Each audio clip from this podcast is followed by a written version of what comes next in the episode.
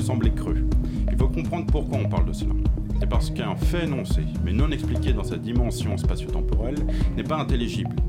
1789 ne peut être retenu comme fondamental, sinon on ne mesure pas l'impact qu'a occasionné l'événement fondateur de la Révolution française. Des faits sont établis et retenus, d'autres évaporés, enfouis. Au final, dans le bouillonnement des faits, l'on se perd, et pourtant, beaucoup d'épisodes historiques méritent d'être révélés, tant par leur importance symbolique qu'ils occasionnaient à l'époque, que ce qu'ils peuvent revêtir actuellement. Nous avons besoin de sciences humaines pour mieux analyser ces faits. Les sciences humaines et sociales concernent l'ensemble des disciplines scientifiques qui étudient les humains et la société. Les activités, les comportements, la pensée, les intentions, les modes de vie, l'évolution de l'être humain hier et aujourd'hui. Si l'anthropologie a longtemps été abordée au sein des voies du crépuscule, ce soir l'histoire et sociologie seront mises à l'honneur, d'une certaine façon. Le travail du sociologue est d'étudier les phénomènes sociaux, les formes, les développements et les évolutions de la cohabitation des hommes, ainsi que des facteurs qui ont une influence sur cette cohabitation. Le travail de l'historien consiste à étudier scientifiquement le passé des sociétés humaines, la société sous toutes ses formes, si cela est possible. L'histoire au siècle de Louis XIV ne se résume pas à Versailles. Elle doit englober également la population française dans son ensemble et dans ses particularités. En fait, l'historien est le sociologue du passé, mais également le géographe, l'économiste. Complexité, interaction, comment faire passer le message aux gens? En effet, la transmission du savoir est un fondamental de notre société. Encore faut-il choisir ce que l'on veut transmettre. La transmission de ce savoir se fait par plusieurs biais, à l'école, à l'université, etc. Mais il y a aussi des manières originales qui sortent de ce cadre institutionnel. Pour parler de cela, nous avons le plaisir d'accueillir le comédien Olivier Boudran et le metteur en scène Jérémy Béchon. Bonsoir. Bonsoir. Bonsoir. Les voix du crépuscule. Les voix du crépuscule. Les voix du crépuscule. Anthropologie et combat des peuples autochtones sur Radio Campus Paris. Nous allons écouter un extrait euh, sonore qui va être mis en incessamment du spectacle Rappel à l'ordre par le collectif Manifeste Rien. Exactement, que j'allais présenter. Les journalistes inventent la grille de lecture qui s'imposera dans vos journaux, dans vos radios, dans vos télés. Le tampon qui s'imprimera siècle après siècle dans nos cervelles. L'étincelle qui connecte l'ennemi intérieur et l'ennemi extérieur. Ainsi, Paul Leroy-Beaulieu, par exemple, pourra écrire dans sa revue littéraire que les Italiens semblent plus prêts à insulter le patriotisme national plutôt qu'à partager ses aspirations. Ce manque de fidélité à l'égard de la nation permet l'association entre menaces et étrangers. Vous avez créé le collectif Manifestorien, qui est un théâtre engagé, qui traite des problèmes sociaux de notre époque. Vous collaborez avec des historiens, Gérard Noriel, historien de l'immigration, et Benjamin Storin, qui a beaucoup écrit sur l'histoire contemporaine de l'Algérie, la guerre d'indépendance, ainsi que Tessadit Yassine Titout, anthropologue à l'EHSS, spécialiste du monde berbère. Vous n'êtes non pas des historiens ou des sociologues, mais des diffuseurs, des transmetteurs, des passeurs de l'information. Vous vous décrivez comme proposant un travail entre spectacle et science, où l'humour et la poésie permettent de partager les richesses et la complexité de nos sociétés avec le plus grand nombre. J'aurais aimé que l'extrait en fait traite davantage euh, d'une thématique particulière, qui est sur l'immigration. Bah, il traite d'une thématique particulière, il faut peut-être juste le contextualiser. Ce qu'on a entendu, c'était un intellectuel dans les années 1880 qui donc présente les Italiens comme inassimilables parce que faisant partie de des couches populaires. Et ce qui nous a intéressé en donnant euh, la parole à, ce monsieur, qui a, une parole nauséabonde par ailleurs, c'était de voir les échos qu'il y avait par rapport aujourd'hui à ce qu'on peut appeler par exemple l'islamophobie, avec l'immigration postcoloniale et comment les quartiers populaires sont toujours visés dans la stigmatisation chez les médias.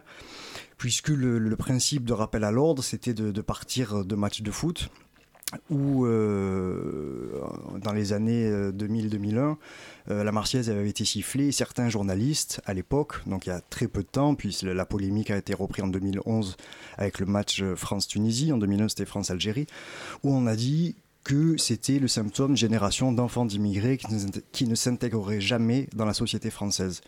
Et là, le, commentaire qu'on a entendu dans, le spectacle reprend mot pour mot où il dit ce sont à l'époque la, Marseillaise avait été sifflée et les intellectuels de l'époque ou les dix intellectuels avaient dit que c'était le symptôme de génération d'enfants d'immigrés qui ne s'intégreraient pas. Donc on voit comment, à plus d'un siècle d'écart, un même discours médiatique s'abat sur deux populations qui sont d'origine différentes, mais qui partagent la même croix d'être des quartiers populaires, ce qu'on appelle aujourd'hui les quartiers populaires. Alors, je, me permets une petite explication, parce qu'en fait, c'est une chose qui arrive quand on fait la radio euh, associative. Euh, l'extrait qui a été diffusé n'est pas celui qu'on voulait diffuser en premier, en réalité. Mais c'est pas grave parce que finalement il a un intérêt particulier. d'introduire la pièce et en fait en écoutant euh, Rappel à l'ordre, ce qu'on comprend, c'est que vous faites une sorte de patchwork de différents événements euh, historiques qui ont eu lieu et qui, euh, qui permettent de, mettre en, avant bah, la montée d'un nationalisme. Donc il y a la Coupe du Monde 98 et, et 2001, le sifflement de la Marseillaise. Vous parlez euh, des élections présidentielles avec Le Pen qui arrive au second tour, euh, la création du ministère de l'identité nationale et de l'immigration sous le président Sarkozy, puis sous Hollande, la conservation de certaines lois euh, comme 7500 euros d'amende pour le fait de siffler la Marseillaise. Et ensuite, vous revenez dans le temps. Libéralisation du marché de la presse, les masses médias qui apparaissent, les massacres des Italiens à Marseille. Ce sont donc plein d'événements en fait qui vous permettent de créer un, spectacle, euh, un one-man show, parce que vous êtes seul sur scène, euh, Olivier Boudran, et euh, vous arrivez comme ça à, parler avec le public sur ces thématiques de, nation et d'immigration. Et donc, vous faites un passeur comme ça de, des chercheurs des sciences sociales. Exactement, ouais. tout le but c'était d'utiliser les moyens, nous, qu'on a en tant qu'artistes, performeurs sur le plateau, du spectacle vivant, pour euh, apporter la parole justement bah, à tous ces historiens, tous ces sociologues. Euh, il y a tout un travail qui est fait. Euh, ce que je dis souvent, c'est que les, les, bouquins sont là, existent, les traités sont là. C'est pas tous les jours qu'on va à la bibliothèque demander ça. En général, on préfère prendre Vernon Subutex, qui est une très belle sociologie d'ailleurs de la société, j'aime beaucoup. voilà, nous, notre, notre grand jeu, nous, ce qui nous amuse, voilà, c'est d'utiliser d'autres moyens pour, pour amener, effectivement, être transmetteur, amener cette parole-là. Et plutôt que de donner un cours euh, magistral ou d'être dans une représentation 100% théâtrale distanciée avec un quatrième mur très présent qui va éloigner le public, qui au bout d'un moment bah, va se retrouver assis au fond de son siège, va décrocher ou juste se dire qu'il n'est pas intéressé, on a utilisé euh, spécialement pour ce seul en scène les, artifices du one-man show, donc euh, l'interpellation, le dialogue avec le public, surtout l'humour. Et ce qui est intéressant, c'est que du coup, le, public a l'impression de faire l'histoire lui-même tout seul, de créer les liens, les ponts euh, qui manquent, et donc eux-mêmes de développer la pensée euh, finale. Parce qu'il y a beaucoup d'interactions dans votre spectacle, même quand vous posez des questions à un certain moment au public. Et après, il y a aussi des, moments de débat, donc vous voyez qu'il y a quand même une effervescence euh, à ce niveau-là. Oui, euh, c'est très agréable parce que voilà, nous on aime beaucoup jouer en plus pour des publics non dédiés. On joue euh, bien sûr dans des théâtres, mais on va jouer également euh, dans, dans, des séminaires, mais dans des lycées, dans des médiathèques, dans des collèges, dans des bibliothèques. Donc on n'a jamais exactement les mêmes publics. Et l'idée, c'est que vraiment pour s'adresser au plus grand nombre, c'est ce dialogue permanent. Et, et c'est à chaque fois la petite excitation et en même temps ce qui nous plaît, c'est qu'il n'y en a jamais de pareil. On peut avoir des salles où où euh, les gens vont suivre directement et d'autres où euh, qu'on va leur proposer des, des, choses un peu plus délicates, on va dire. Euh, comme par et justement, le, le, spectacle peut vraiment changer du tout au tout? Il ne change pas du tout au tout, c'est-à-dire qu'il y a, il y a une, une part d'improvisation. Et le comédien doit être capable de, de, sentir le public, de savoir là où il décroche, là où il adhère, et en fonction de ça, de pouvoir... Euh, c'est-à-dire l'improvisation, c'est souvent mal compris nous on l'utilise comme des musiciens. C'est-à-dire qu'un musicien de jazz qui, improvise, il est quand même sur une grille de jazz, un musicien de rock aussi. Nous on a aussi créé notre propre gamme. Euh, et du coup, on peut décliner comme ça une information en fonction de la salle. Là, on verra le lundi 18 euh, février à 20h au Comédie Nation comment ça va se passer. Mais le spectacle ne change pas du tout au tout. Ce qui change, c'est comment être le plus efficace sur scène, comment être le plus drôle sur scène sans, euh, sans non plus perdre de vue le point de vue politique qui nous intéresse, qui est porté dans la, dans la pièce. Là, par exemple, l'instrumentalisation de l'immigration euh, par la presse qui aujourd'hui, avec le grand débat de Macron, revient comment un conflit social est masqué par une autre question qui préoccupe pas euh, dans l'immédiat euh, les gens, mais puis qui, par contre va pro, pardon, intéresser des électeurs et des élus euh, malveillants. D'accord, et donc du coup, vous jouez comme beaucoup avec l'actualité politique actuelle?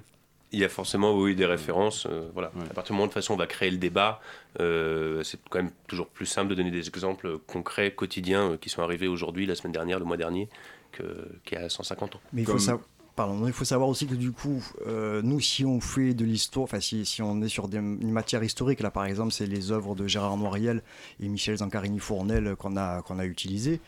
Euh, qui sont des historiens, c'est ça? Un historien et une historienne, euh, parce que c'est Michel Le, pardon. Euh, Merci de préciser. C'est parce que c'est c'est une manière justement de déconstruire l'actualité.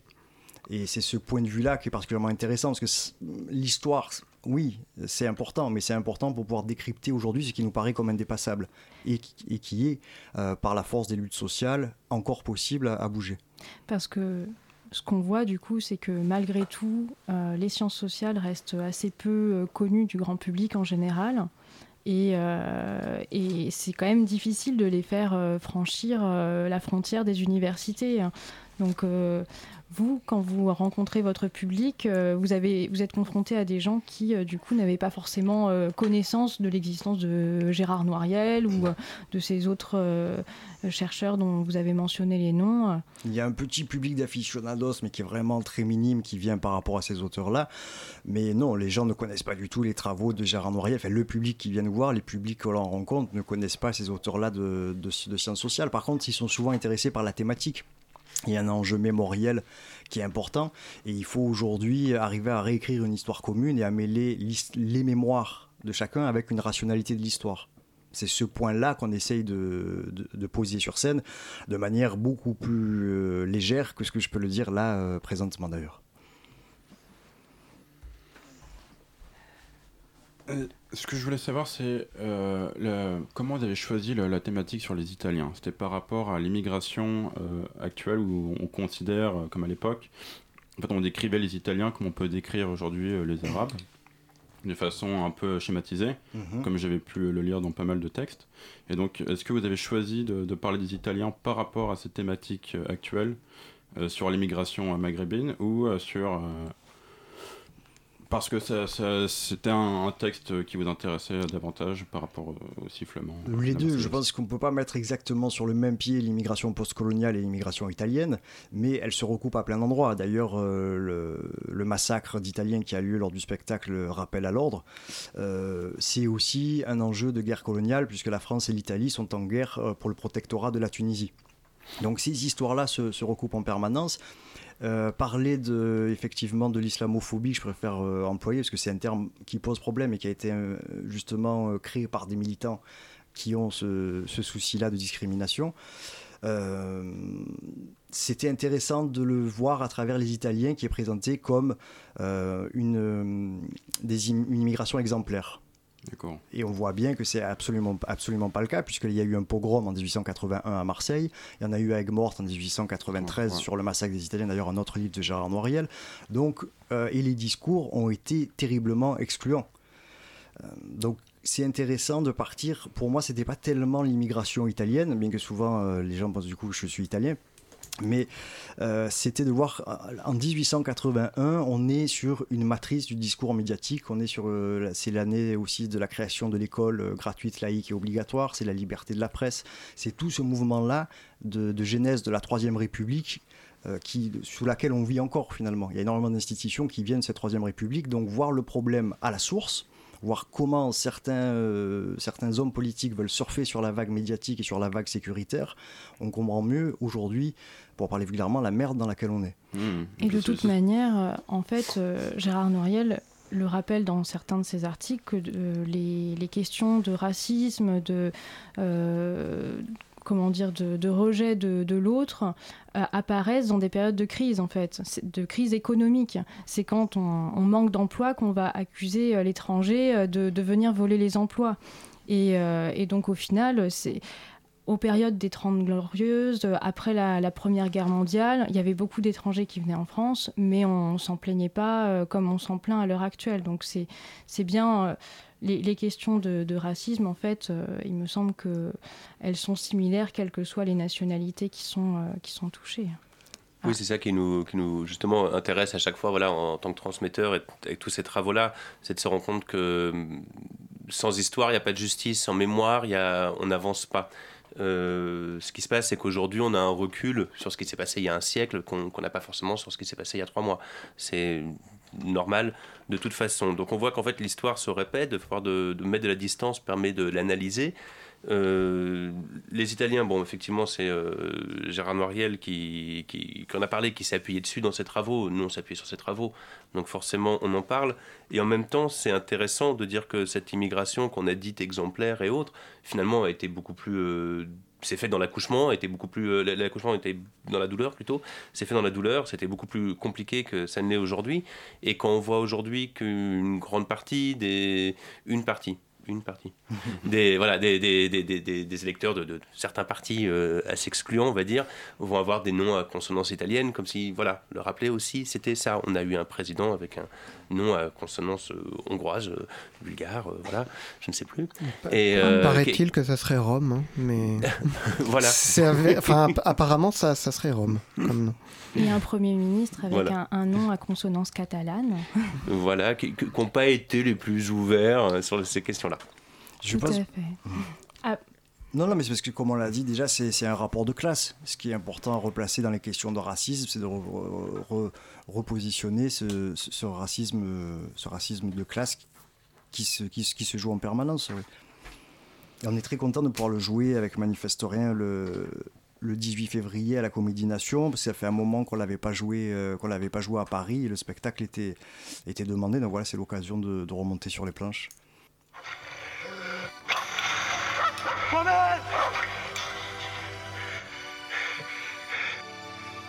Peut plus vivre les uns contre les autres. Alors oui, bien sûr, il y aura des obstacles, il y aura des difficultés, mais pas à pas, rue après rue, ville après ville, on va conquérir le cœur des Français et on va lui faire prendre conscience que son visage a changé. 365 jours, c'est la mer de mars en mars. Abusé, capuché, tu peux me trouver dans la marche. Là où ça parle en black, blanc, beurre. Même en chinois, parmi ceux qui mangent des pâtes sans beurre. Depuis 6 mois, entends-tu les battements de cœur, les fragments de pleurs de ceux qui comptent plus sur la chance, mais sur leurs deux pieds.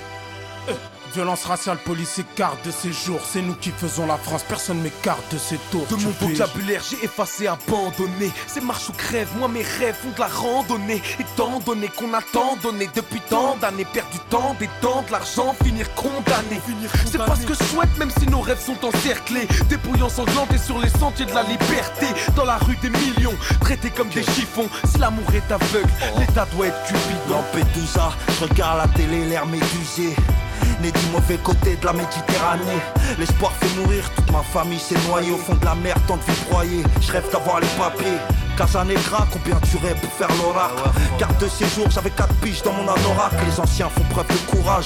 83 la marche, une bouée de sauvetage. Coincé mes rêves sont partis au large. Bizarre, en première ligne quand il s'agit de la misère On appelle ça des balivernes quand les arabes se manifestent. C'est minable, atroce combat, on marche le torse bombé. C'est con mais vous ne pouvez rien contre la force du nombre.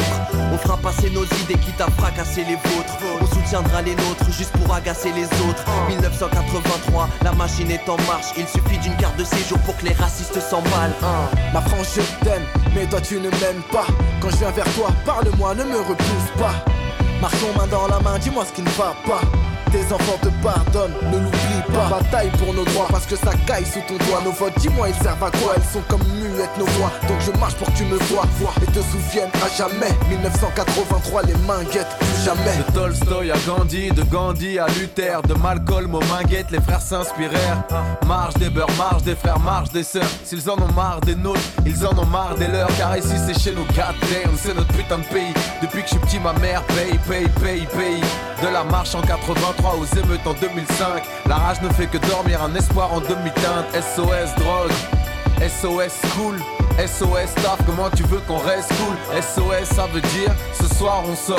On en a tellement rien à foutre que ce soir on shoot. Et l'heure est grave frérot L'heure est grave, gros. La politique fait que de la merde, demande à Serge Dassault. Au fait, me récupère pas, je suis irrécupérable. Depuis l'époque où il me disait d'ici, il pas récupérable. Quand commencera notre histoire, commencera notre rivado à la dérive. Mon seul radeau fut ma sœur adoptive. Ma meilleure amie porte le foulard plus joli que ses filles peinture lurée. Laissez les gens vivre leur religion, j'ai envie de partir hurler. C'est qu'on te juge du regard, pas grassiste. De toute façon, y a pas plus qu'un gars qu'un grassiste.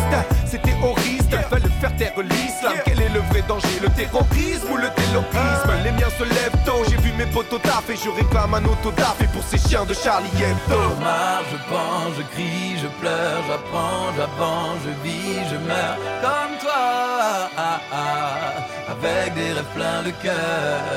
Je suis né ici, j'ai grandi ici, je veux construire aussi ma vie et ma famille comme toi. ah.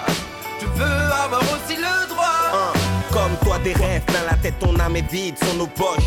Pas le même combat donc on fonce quand l'état nous stoppe. C'est qu'on cultive la différence sur la différence. Mais qui ose me parler en France de l'égalité des chances? On ne raye pas une façon de vivre avec un stylo. Un stylo n'aspire pas au respect avec des gyros. Avec des Depuis quand la liberté a-t-elle une couleur? On marche la tête haute même s'ils ont menotté notre bonheur Génération Zidane, black, blanc, beurre, la France, on a eu peur, c'était qu'un battement de cœur, un élan, une dynamique aberrant. Tu sois au FN, après ça qu'on compte le plus d'adhérents. J'ai vu la France pencher, la marche des beurs de 83, fils on a la gorge tranchée. La bête n'est pas morte, elle ne sommeille même plus. Et au fond des regards, on ne voit que des je t'aime plus. On m'a dit aimer la France ou quitter là. Pour vous représenter, on a mis des ramayas, des favelas. Pourquoi vouloir une bibliothèque dans vos favelas? Tenez un terrain de foot, vous deviendrez tous des Benzema. Sais que c'est mort, là le schéma. Ils veulent me faire croire que ma couleur de peau c'est de l'eczéma. Puis ils s'étonnent que les jeunes ont la rage. Ce soir mon rap n'est pas un cul, j'artille les prêts pour la marche. les peurs, crache pas la phronésique Marche des peurs, révolution paraplégique. La haine dans les cœurs, les plaies cicatrisent ma logique. Les armes font les cœurs en couilles, ça part comme en Égypte. Qui gagne à la fin, qui ça profite J'hésite entre les coups et les cris, les pleurs, j'évite Cette génération, fière et sacrifiée Frère à qui faire confiance, massique et scarifié On a marché sur la ville quand le pays semblait sourd. Résultat amer, c'est la vie qui a marché sur nous. On nous oppose terroir et guinguette, comme s'il y avait que des terroristes qui ont émané du fond des manguettes, levant le drapeau, non pas pour le défier, ils s'en sont méfiés, n'ont retenu que les caifiers. Nos combats assimilés à de graves délits, quand des philosophes de merde écrits nous vendent des livres. Ou des ouvriers pièges en boîte avec du gaz. Si on fait la même, je te dis pas, c'est le raid qui nous envoie. Des gens peuvent saccager les biens publics. Nous pour ça on prend sang. Vive la République, c'est dingue. Ils nous concèdent rien de noble. Des émissions d'actu pourries de la haine font le socle. Quel nom prédestiné TNT, toutes nos illusions d'unité, dynamité. je suis un marcheur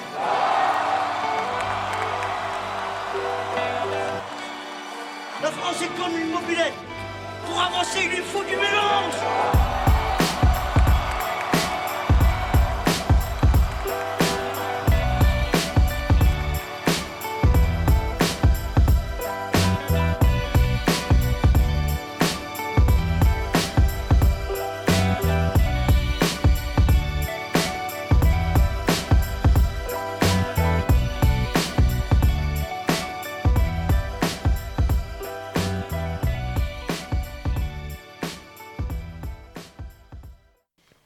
C'était donc euh, la musique Marche du rappeur euh, Necfeu, qui était euh, dans le film sorti en 2013, La Marche d'Olivier Gourmet.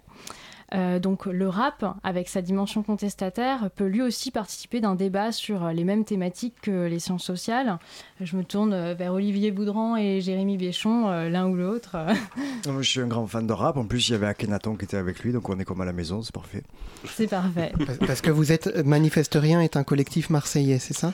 Euh, c'est un collectif international, mais, euh, mais il est basé à Marseille. Non, c'est pas international, mais c'est vrai qu'il y a beaucoup de, de, l'équipe qui est basée qui, est à Marseille, mais on a la chance de travailler nationalement et de pouvoir travailler aussi bien à Bordeaux, à Strasbourg, à Paris. Et euh, c'est vrai qu'après, cette identité-là ressort assez souvent, comme j'écris une grande partie des textes, euh, j'ai tendance à vouloir penser l'histoire à partir de là où je regarde et de là où j'ai grandi. Mais euh, voilà. Et justement, là, ça parle un peu de, de racisme. euh, Ça fait un petit écho à des thématiques de Mhm. rappel à l'ordre. De, oui, des, des violences policières, parce que c'est vrai que sur, sur rappel à l'ordre, il y a d'une part cette histoire de l'immigration, puisque donc, euh, comme on l'a dit précédemment, des Italiens vont être pourchassés par la, par la population locale et euh, mis à mort. Si l'armée n'était pas intervenue, il n'y aurait pas eu que trois morts, mais ça aurait été un véritable carnage. Et on s'est aussi intéressé au procès. Donc on voit aujourd'hui sans cesse qu'une justice à deux vitesses, on voit des violences policières euh, dans les quartiers populaires sur les gens euh, qu'on dit racisés, qui sont issus de, l'immigration coloniale. Et ça aussi, malheureusement, c'est pas nouveau, puisque après, après cet épisode de, chasse aux Italiens qui s'est appelé les Vêpres marseillaises, euh, va y avoir un procès et sur 45 Français, 45 nervis qui vont être jugés, un seul homme va être condamné à de lourdes, lourdes peines de bagne, ça va être l'homme noir. Sur 45, euh, la, la justice, les yeux bandés, a quand même trouvé ce, Impressionnant. le- ce protagoniste-là. Donc on euh, voit, et sur du côté italien, sur 11 Italiens, là par contre, ils vont en condamner 9. Alors que c'est quand même les Italiens qui ont été mis à mort. Donc on voit bien aujourd'hui, que ce soit avec les Gilets jaunes, ou que ce soit avec euh, l'affaire d'Adama Traoré, qui continue encore euh, en permanence, que cette genèse-là d'une justice, d'une justice pardon, à deux vitesses est à la genèse même de la, de la, de la République française. Oui, on est Effectivement, d'accord. ça dépend en fait de la focale à laquelle se place la justice. Et ce qui est très intéressant en fait, parce que que ce soit en fait à l'époque ou aujourd'hui, le traitement médiatique d'une information est euh, en fait extrêmement puissant. Bourdieu lui-même, quand euh, en fait il participait aux émissions, il montrait euh, dans la dans la grève en 86, je crois, comment en fait les journalistes faisaient montrer une information en parlant d'une grève, on montrait des violences vis-à-vis des policiers et ça donnait euh, le résumé de la grève. Alors qu'en fait, la grève, elle se résumait évidemment pas du tout à cela, mais à des dialogues et à une construction hein, d'un débat. Et euh, le journalisme média actuellement, euh, en fait, se base plus sur de l'éphémère et sur des événements frictionnels pour vendre une information. Et donc, effectivement, je pense que c'est. Ce oui, ce qu'on retrouve, nous, c'est pour ça qu'on a mis le point de départ dans le spectacle avec le, ce pogrom en 1881, puisque c'est la presse et certains élus qui vont surfer sur cette vague-là et qui vont donner qu'une version euh, de l'affaire, la version qui, bien sûr, euh, les arrange. Donc, et on est, encore une fois, je le répète, 1881, c'est l'année de la liberté de la presse. Donc, c'est intéressant toujours de revenir à la source de ces, de ces problèmes-là. Pascal? Oui, j'a- j'avais une question très triviale en fait. Donc le, le collectif Manifestorien est un collectif de théâtre qui passe des sciences sociales par le théâtre.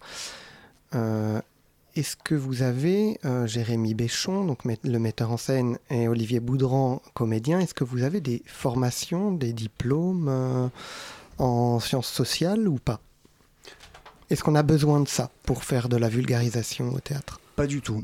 Pas du tout. Après, vulgarisation, j'emploie toujours, oui, la vulgarisation pour pouvoir passer une information scientifique au plus grand nombre, oui. Après, on essaie toujours de garder la complexité des chercheurs euh, qu'on adapte. Et ça, c'est un très très long travail en amont pour arriver sur un spectacle d'une demi-heure ou un spectacle d'une heure à garder le- le- l'angle d'attaque qu'a Noiriel ou qu'a Bourdieu ou qu'a Tassadis Yassine. Mais, juste- mais c'est parce que c'est justement parce que moi j'ai pas fait d'études, euh, pas fait d'études supérieures et j'ai toujours été extrêmement mal à l'aise d'ailleurs dans le système scolaire qui pour moi est un, un système semi-carcéral. Euh, je, je me suis dit à chaque fois si je comprends, c'est que tout le monde peut comprendre. Et après, au début, je passais des livres à des amis qui, qui, ne l'ont jamais lu. Donc le livre n'était pas, pas un outil, euh, dans mon milieu en tout cas, qui pouvait faire passer les, informations. Par contre, la scène, là, c'était un lieu où on était chez nous. Et c'était un langage qui était oral, où on pouvait être euh, au même niveau de tout ce qui se passe dans la rue, tout en pouvant rajouter de la poésie, de l'énergie, de l'humour, euh, toutes ces données-là qui font le spectacle, qui font la magie, mais au même niveau de ce qu'on voit tous les jours. Et parce que vous avez toujours baigné dans le monde théâtral ou euh, c'est ça a été euh, une découverte et vous vous vous êtes dit euh, bingo, ça va être l'outil merveilleux pour transmettre ce que je lis dans ces bouquins qui me semblent intéressants. Non, moi personnellement, j'ai pas baigné dans l'univers théâtral, j'ai pas fait de formation théâtrale. Par contre, j'ai la chance de travailler avec des comédiens comme Olivier Boudran ou Virginie Emon qui, eux, sont, sont formés de manière professionnelle parce qu'il ne s'agit pas de jeter toutes les écoles et heureusement que- Mhm. qu'ils ont ont eu, eux, ce, ce parcours-là euh, plus classique. Classique n'étant pas académique, c'est quelque chose qu'on confond, qu'on confond très souvent, mais euh, on s'est aperçu sur les premières versions qu'on faisait avec Virginie et Mon que quand on donc la comédienne, qui va jouer dans la domination dans la domination, masculine, euh, donc le spectacle qui sera monté en mars. en mars au centre Kensaro Viva, ouais. Selon Pierre Bourdieu. D'a- D'après Pierre Bourdieu et les textes de Tassadit Yassine, euh, c'était qu'on était capable de livrer des textes extrêmement, enfin, qui, paraissaient très complexes à la lecture, mais quand on les jouait, quand on les disait, euh, ça passait, ça passait facilement avec le public. Parce qu'il n'y avait plus cette barrière du livre, il n'y avait plus cette barrière euh, imposante de l'intellectuel. Et du coup, il n'y avait que des problèmes sociaux, il n'y avait que des problèmes d'amour, il n'y avait que des problèmes qui font notre quotidien en permanence. Mais comment se fait du coup cette écriture, cet entre-là de, bah, de données issues des sciences sociales et en même temps euh, cette interpellation du public euh, qui, qui va le faire participer euh, Parce qu'il y, y a une vraie écriture derrière tout ça, euh, un travail collectif sans doute. Alors, il y a c'est, ça, a des processus d'écriture bon, qui varient euh, si, à chaque fois en fonction des spectacles.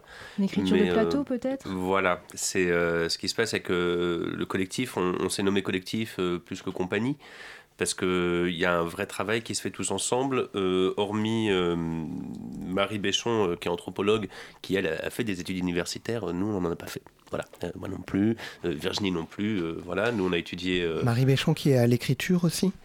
Alors, elle participe elle aussi à l'écriture, c'est qu'on va tous participer à notre échelle comme on peut, avec euh, nos moyens à nous. On va décider d'un thème, on va se partager euh, une bibliographie, en quelque sorte. Euh, va avoir un, euh, on va récupérer le travail de, certains sociologues, on va aller voir euh, parfois des documentalistes, on allait travailler aussi avec le- les archives départementales de Marseille, par exemple, sur, sur la Marseillaise, etc., sur rappel à l'ordre. Et Jérémy, c'est vraiment, vraiment l'auteur metteur en scène, donc il va vraiment lui décider plutôt d'une narration, d'une structure. On va raconter une histoire dans laquelle il faut qu'on place tel, tel, tel et tel élément. Euh, Marie Béchon, qui est anthropologue, elle va faire de son côté des, plutôt des, des ateliers, des interviews guidées. Elle va mener euh, voilà, avec les populations locales, euh, là où on travaille, donc ça peut être des jeunes, ça peut être euh, les gens des quartiers euh, et autres. Euh, un futur public ou des gens qui sont concernés par la thématique du, euh, du spectacle? Des gens- les deux. Voilà. Les deux, d'accord. Concernés par la thématique, et bien sûr qu'on invite toujours à voir les pièces, euh, qui, dont certains euh, accrochent et suivent et vont voir les pièces à chaque fois euh, de plus en plus, c'est ça qui est rigolo. Voilà, donc elle arrive avec cette matière-là, on prend la matière du sociologue, Jérémy arrive avec voilà, des pistes d'histoire et autres, et puis après on se met au plateau, et c'est là qu'il y a collectivement une écriture de plateau qui se fait, on va improviser, Virginie, moi, les deux, tout seul. Euh, voilà, pour commencer à mettre ça en forme, il va noter nos heures et nos heures d'impro et il, va en faire un bon résumé. Et puis après, euh, spécialement ce rappel à l'ordre, euh, ce dernier, il y a aussi une dernière phase d'écriture qui s'est faite avec le public en direct. La première sortie du spectacle s'est faite sur un coin de rue, en tête de rue. Voilà, dehors, parce qu'on n'est pas toujours à l'abri d'un théâtre, on n'est pas toujours entre quatre murs. Et, et par moment, euh, voilà, bah, j'annonce euh, voilà, un outrage à la loi, euh, c'est un outrage à la nation, pardon, c'est euh, 7500 euros d'amende, c'est 6 mois de prison si on fait ça. Et là, d'un seul coup, j'ai 400 personnes devant moi qui me regardent et qui me font chiche. Et on dit, bah, eh ben d'accord, allons-y. Et là, tous ensemble, nous outrageons très largement la nation. Bon, on a le droit, hein, ça c'est dans le cadre vraiment carnaval, spectacle, on, on- on a le droit de Même le si c'est dans la rue. Euh, Voilà. Donc c'est vrai qu'à ce moment-là, Olivier chante la Marseillaise et que le public le siffle. Et c'est vrai que c'est un passage qui a pu choquer euh, certains délégués du préfet, euh, qui sont aussi nos partenaires. Euh, Sans c'est doute vrai. qui vous Mais- financent aussi, qui peut-être. nous- Par exemple. Et qui nous, et qui nous financent, oui, mais après pas tous. hein, euh, justement, pour reprendre le langage de, de Bourdieu, là, dans lequel on était sur l'État, l'État c'est que la somme d'individus. Donc euh, oui, il y a des censures, mais oui, il y a aussi des gens à l'intérieur qui, qui, qui veulent faire bouger, euh, faire bouger les lignes, de moins en moins, mais bon, il y, en a, il y en a quand même. Et pour vous dédouaner, vous pouvez dire qu'il siffle la performance et non pas la Marseillaise. Oui, oui, siffle ma, ma- ma piètre interprétation. euh. de manière, euh, de manière assez, assez jouissive. Ouais. Alors je vais faire une petite pause parce que Pascal va nous euh, annoncer quelque chose. Pascal, peux-tu euh, nous dire ce que c'est? Euh, ma chronique? Peut-être. Tu voulais nous parler Oui. du Mexique, je crois, et Oui. du mouvement zapatiste. hein. Oui, tout à fait. Et c'est pas la première fois qu'on parle des zapatistes dans les voies du crépuscule, puisqu'en février 2014, nous avions consacré un carnet sonore à la célébration des 20 ans du soulèvement zapatiste. Février 2014, c'était il y a exactement 5 ans. Et oui, déjà. Et donc, cette année, on célébrait les 25 ans. Une célébration, là-bas au Mexique, un peu spéciale. Mais d'abord, je dois rappeler ce qu'est le mouvement zapatiste. Car tout le monde ne se souvient peut-être pas de notre carnet sonore d'il y a 5 ans. Euh, non, moi je m'en souviens pas du tout en fait. Bon, alors, pour faire simple et rapide, dans les années 80, des révolutionnaires marxistes s'étaient retranchés dans les montagnes du sud du Mexique et au contact des autochtones, et avec ceci, ils ont modifié leur idéologie et ils ont envisagé une révolution beaucoup plus axée autour des questions et des cosmovisions autochtones ou indigènes. Et c'est le 1er janvier 1994, lorsqu'est rentré en vigueur l'ALENA, le traité de libre-échange entre Mexique, États-Unis et Canada, que les zapatistes se sont soulevés et ont pris plusieurs villes du- de l'état du Chiapas. Quand tu dis euh, ils ont pris. euh, C'était un soulèvement armé, oui. Euh, mais depuis, des accords ont été signés avec le gouvernement. Et, euh, et les, les zapatistes n'ont plus recours à la, à la violence euh, et à la force depuis, même si ces accords n'ont pas réellement été respectés par le, le gouvernement. Euh, Ils ont préféré construire que détruire donc. Oui, exactement. Euh, construire plutôt que détruire, c'est l'un de leurs sept principes fondamentaux. Euh, Ils ont développé leur propre système de gouvernance, c'est ça? Oui, ils ont développé leur propre système de gouvernance en créant le CNI, Congrès national indigène, où tous les peuples autochtones du pays sont représentés et où tout le monde doit avoir la parole. Créer leur propre système d'éducation, etc. Et s'ils s'appelaient euh, zapatistes, je suppose que c'est parce qu'ils se réfèrent à la révolution d'Emiliano Zapata en 1910 Oui, bien sûr. Et euh, politiquement, il se situe, il s'auto-situe en bas à gauche. Et c'est là que ça se complique. Parce que un président de gauche vient d'être élu au Mexique. Alors, euh, de quoi se réjouir Euh, Eh bien, pas vraiment. Euh, Notamment, notamment, oui, parce que le nouveau président, qui s'appelle donc Andrés Manuel López Obrador, a immédiatement lancé plusieurs grands projets d'infrastructures dans le sud du pays qui menacent l'environnement et les modes de vie autochtones. Du coup, tu peux me citer des projets euh, Ben, le plus emblématique, en fait, c'est ce qu'on appelle le, enfin, ce qu'il appelle le train Maya. Euh, les Mayas disent beaucoup qu'il n'a de Maya que le nom. Euh, c'est une ligne de 1525 km qui doit relier Cancun aux grands sites archéologiques mayas dans l'intérieur du pays. La ligne traverserait plusieurs réserves naturelles dans la selva maya, qui est la plus grande forêt d'Amérique centrale, et couperait ainsi euh, des écosystèmes où on peut trouver des jaguars, des tapirs ou autres singes hurleurs. Donc voilà, pour lutter contre la pauvreté, on développe le tourisme et c'est encore une fois l'environnement qui en est la victime. Et les communautés autochtones euh, qui s'y opposent du coup? Oui, c'est peu probable que le projet profite vraiment aux communautés locales autant que le président le voudrait, malgré toutes les garanties qu'il essaye de donner. Euh, quant à dire que les communautés autochtones s'y opposent, je peux pas vraiment prendre la responsabilité de parler à leur place. Euh, J'ai lu sur un média français, je crois que c'était RFI, euh, que des chefs autochtones avaient interpellé le président Lopez Obrador en disant qu'il n'était pas for- forcément contre le train Maya, mais qu'il voulait être sûr que ça causerait pas de dommages. Ce qui est sûr, en tout cas, c'est que le Congrès national indigène s'y oppose publiquement. Et le ZLN, l'armée zapatiste, a célébré les 25 ans du soulèvement par un véritable défilé militaire, ce qui n'est pas du tout habituel. hein. D'habitude, ils font pas ça.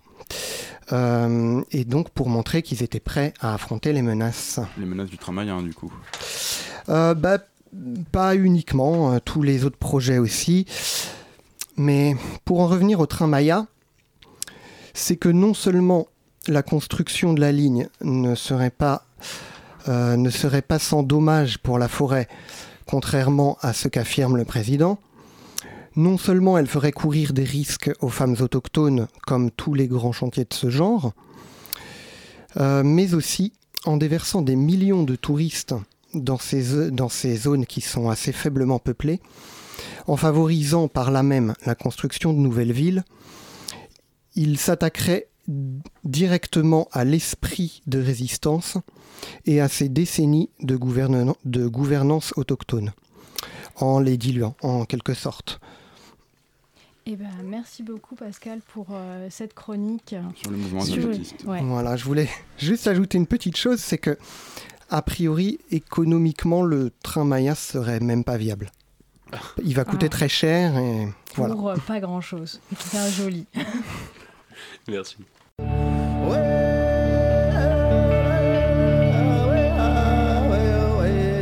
Les voix du crépuscule, anthropologie du Paris cosmopolite.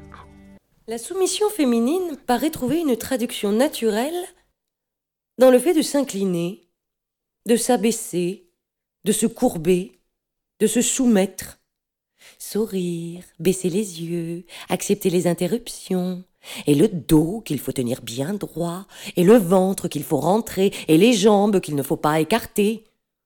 Autant de postures qui sont chargées d'une signification morale. Tenir les jambes écartées est vulgaire. Avoir un gros ventre atteste d'un manque de volonté.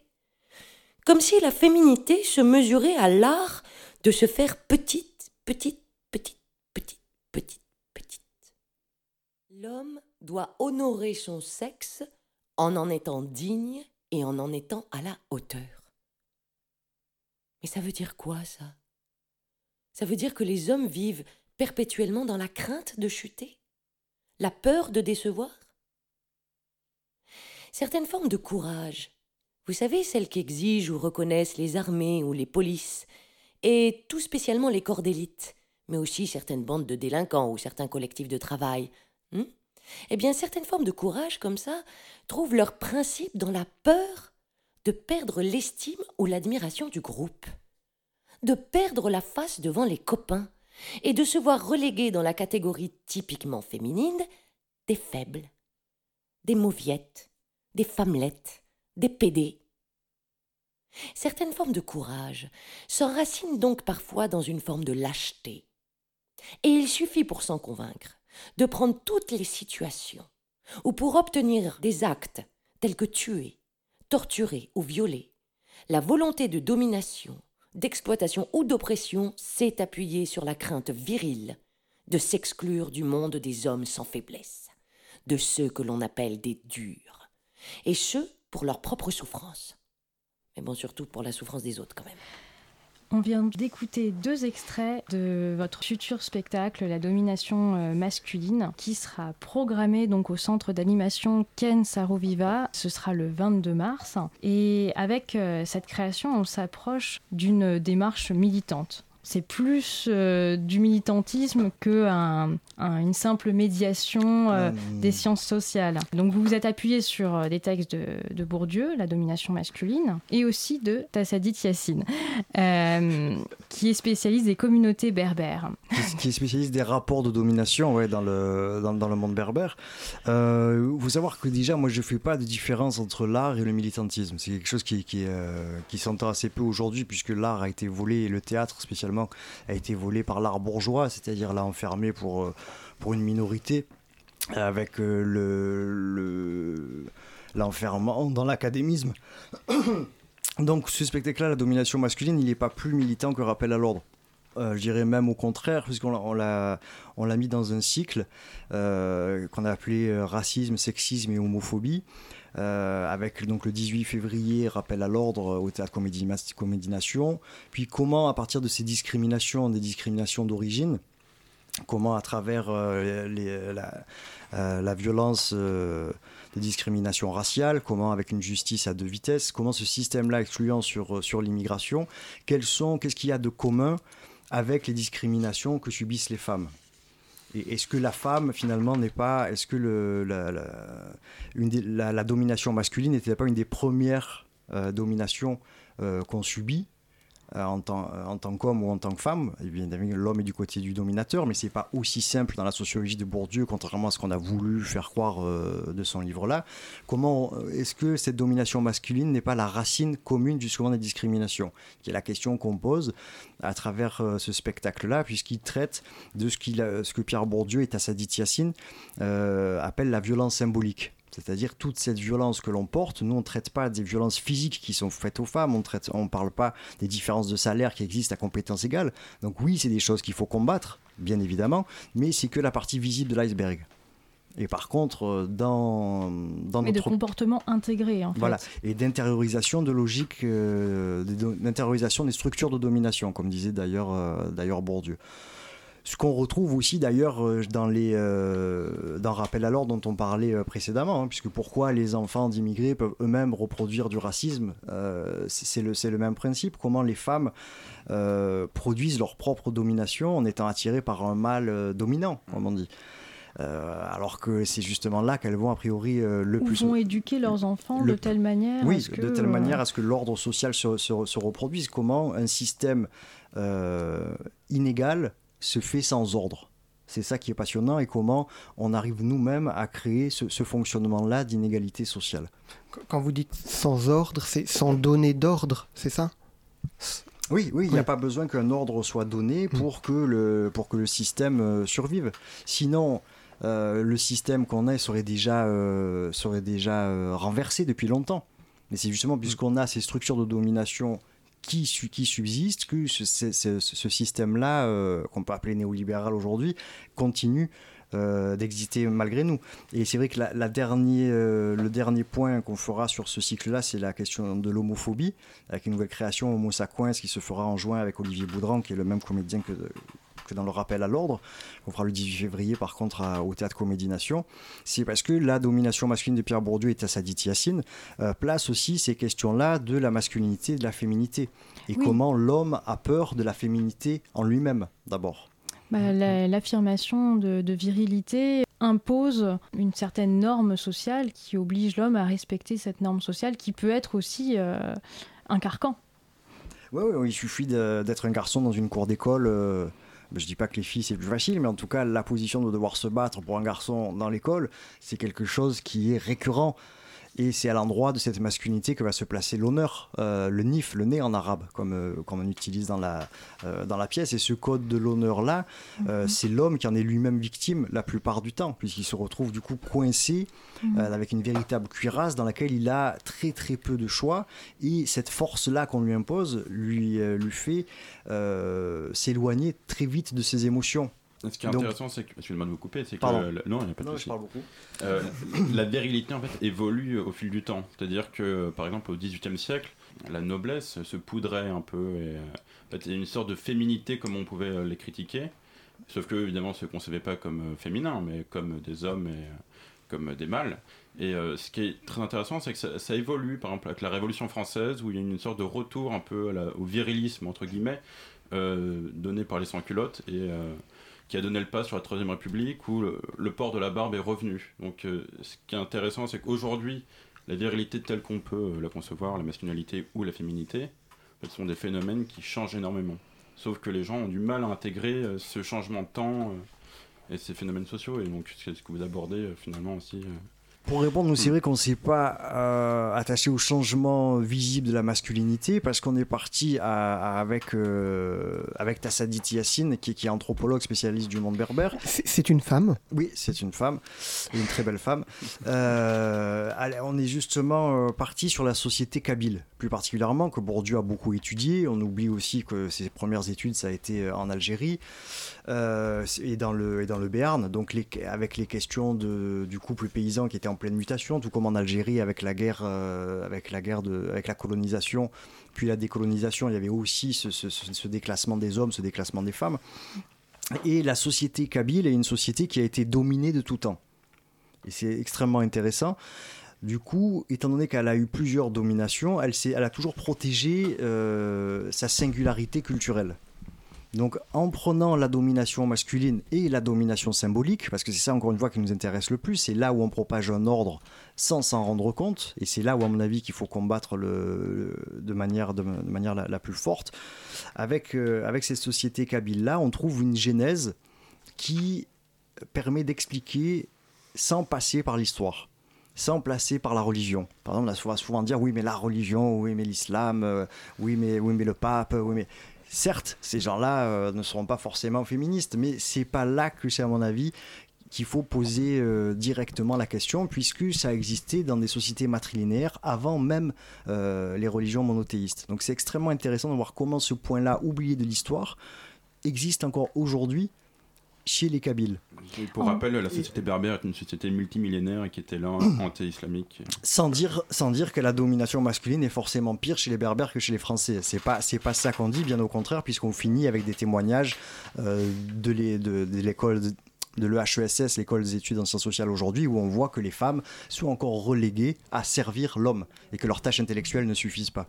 Mais vous dites en quelque sorte que la domination des Kabyles par les Arabes ou par les Français mhm. a, favorisé, euh, a favorisé la domination masculine à l'intérieur de la société kabyle. Non, non, non, c'est pas ça. C'est pas ça. Non, c'est pas ça que je dis, c'est parce que la domination masculine, on la retrouve dans l'islam, on la retrouve chez les Espagnols, on la retrouve chez les Français ce que je disais, c'était que la manière dont on peut pardon, dont on peut la saisir à travers la mythologie kabyle, à travers la poésie kabyle, ça permet d'avoir quelque chose qui est au-delà de l'histoire et mmh. au-delà justement de ces camps dont on pense qu'elles sont révolues. Ça permet de faire une généalogie en fait de cette, euh, de cette virilité et, des affects et de, de l'analyser. Enfin, on peut comparer aussi ça à ce qu'a fait comme travail euh, Georges Garello dans, euh, dans son histoire de la virilité. Il revient dans l'Antiquité et il montre un petit peu aussi comment cette, cette virilité prend sa genèse et commence à exister avec une certaine culture de la, de, de, la force physique et tout et tout. Donc, moi, moi je, je... Pardon.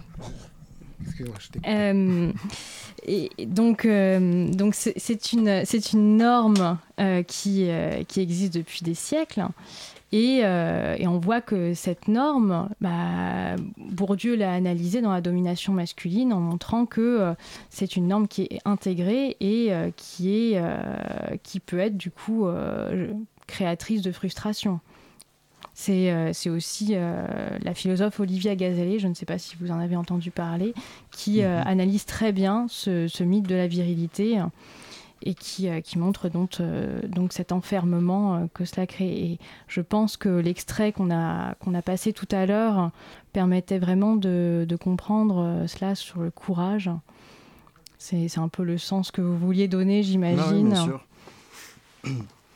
Oui, c'est vrai. Après, après euh, ces, livres-là qui sortent sont particulièrement intéressants, mais c'est vrai que le, chez Bourdieu, on a une forme synthétique qui est assez extraordinaire et qui, est, euh, qui nous, a passionnés du coup à, à, pouvoir donner et qui nous a semblé aussi intéressant de compléter par la parole de Tassadit Yassine, qui est une femme et qui a énormément servi au livre de Pierre Bourdieu ils ont travaillé ensemble. Oui, ils, ils, ils, ont, ils ont travaillé ensemble.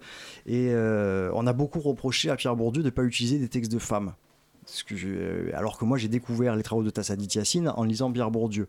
Donc après, ça pose la question aussi, et c'est la sociologie nous aide, est-ce que pour être une chercheuse, il faut être anglo-saxonne? Est-ce que parce qu'on est une chercheuse algérienne, on va être moins dans les bibliographies officielles euh, françaises? C'est la véritable question et c'est là où on voit que le rappel à l'ordre et la domination se recoupent. Comment les questions de racisme, de genre, puis d'homophobie, qui sera la prochaine création que l'on fera en juin à Paris également, ces discriminations, ces luttes culturelles doivent travailler ensemble. Voilà. Oui, c'est toutes les revendications de, nouveaux mouvements féministes. Euh, qui, se pose euh, au croisement effectivement euh, du racisme et, euh, et, du féminisme pour, pour, prendre en compte toutes ces complexités de la société. Olivier Boudran, le mot pour la fin, ce que vous voyez Non, maintenant c'est un peu tard. Je veux juste répondre à ce que tu disais tout à l'heure sur l'esthétique de la virilité qui, qui, qui, changeait avec le temps. Euh, là, en ce moment, on est en train de faire pas mal de recherches pour le prochain spectacle sur l'homophobie également. Et, et, on se rend compte que, voilà, comment ça, va, ça sera être un peu, un peu long à compliquer comme ça, un peu compliqué, un peu long à, expliquer comme ça. mais comment justement l'esthétique de la virilité a changé avec effectivement l'entrée du, du, grand capitalisme qui va, qui va tout prendre, euh, qui va mettre un couvercle sur euh, la société où d'un seul coup euh, l'homme viril, l'homme force et l'homme productif, on n'est plus dans l'homme intellectuel du 18e qui va donc se poudrer, être précieux, et donc on retourne aux barbes, on retourne aux muscles, on retourne à tout ça, parce que c'est l'homme productif. Eh bien, merci, ce sera le mot pour la fin. Euh, c'est la fin euh, des Voix du Crépuscule. Donc, bah, merci à vous deux. Euh, et Manifestorien sera apparu le 18 février à 20h au Théâtre Comédie Nation dans le 11e arrondissement. Il n'y a qu'un pas à y aller. Et ça sera suivi d'un débat avec euh, Laurent Guessot. Euh, Laurent Guessade. Guessade, pardon, excusez-moi. Euh, socio-anthropologue, urbanisme et immigration. Et le 22 février à 17h au centre Kensaro Wiwa à Paris, dans le 12e arrondissement. Et pour en savoir plus, vous pouvez toujours aller sur manifesterien.over-blog.com sur internet et vous pourrez en, en, apprendre davantage sur ceci. Et n'hésitez pas à réécouter l'émission en podcast sur le site de Radio Campus Paris. Merci à Éléonore et Pascal. Et n'oubliez pas de partager sur les réseaux sociaux. Si vous voulez nous écrire, Les Voix du Crépuscule ont une page Facebook à leur nom, ainsi qu'une adresse mail, lesvoixducrépuscule.radiocampusparis.org. Merci beaucoup. et donc attention, la prochaine émission sera le début d'un partenariat avec le musée de l'histoire de l'immigration et elle sera enregistrée en public dans la bibliothèque du musée. Euh, la date n'est pas encore fixée, mais la diffusion sera bien à notre horaire habituel le 14 mars à 20h.